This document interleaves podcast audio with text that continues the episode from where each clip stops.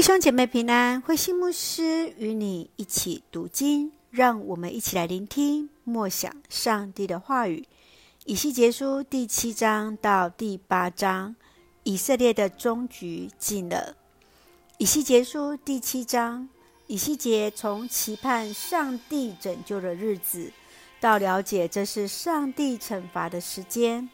从战争所带来的死亡，以致产生的瘟疫。饥饿，人们所夸耀的财富不在，这就是上帝的审判。从第八章到第十一章是上帝审判圣殿的意象。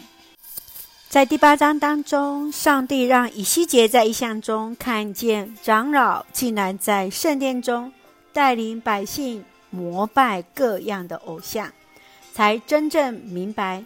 上帝为何会如此严厉审判耶路撒冷？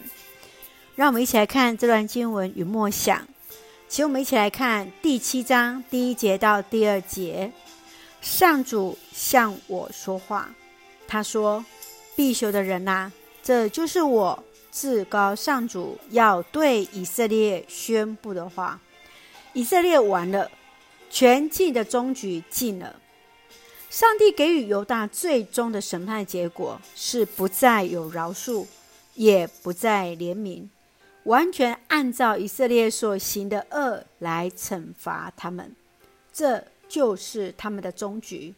这更意味着上帝施行洁净、剪除、根治的日子到了。你相信上帝最后的审判吗？你如何确信自己可以坦然面对上帝最后的审判呢？求主保守，让我们能够警醒在上帝的面前。请我们一起来看第八章十八节：“我要向他们倾倒我的孽怒，我不饶恕他们，也不怜恤他们，即使他们大声喊叫，向我祈求，我也不听。”上帝的灵让以西结在异象中看见耶路撒冷圣城中放着那迦南的女神亚瑟拉的神殿，放置在圣殿之中。属灵的领袖竟然带头拜那异邦的神明，这就是上帝愤怒的原因。你认为这些属灵领袖为何会在圣殿敬拜其他的神明？你认为自己与上帝的关系如何呢？你会用什么样的态度到上帝的面前？求主保守，求主带领，也让我们更加警醒在神的面前。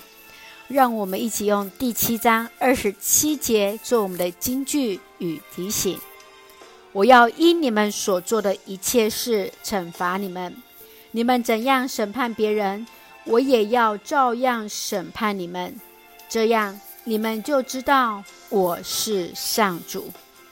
愿主帮助，也让我们更加警醒，一起用这段经文作为我们的祷告。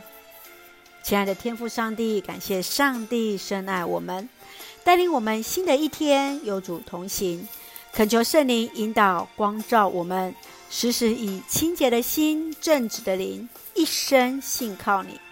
确信在主所定的日子，我们彼此能一起站立在主的面前，领受永远的生命。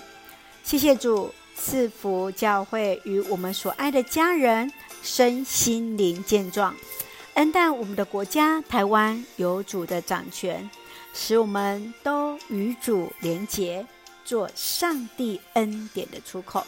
感谢祷告是奉靠主耶稣的圣名求。阿门，弟兄姐妹，愿上帝的平安与你同在，大家平安。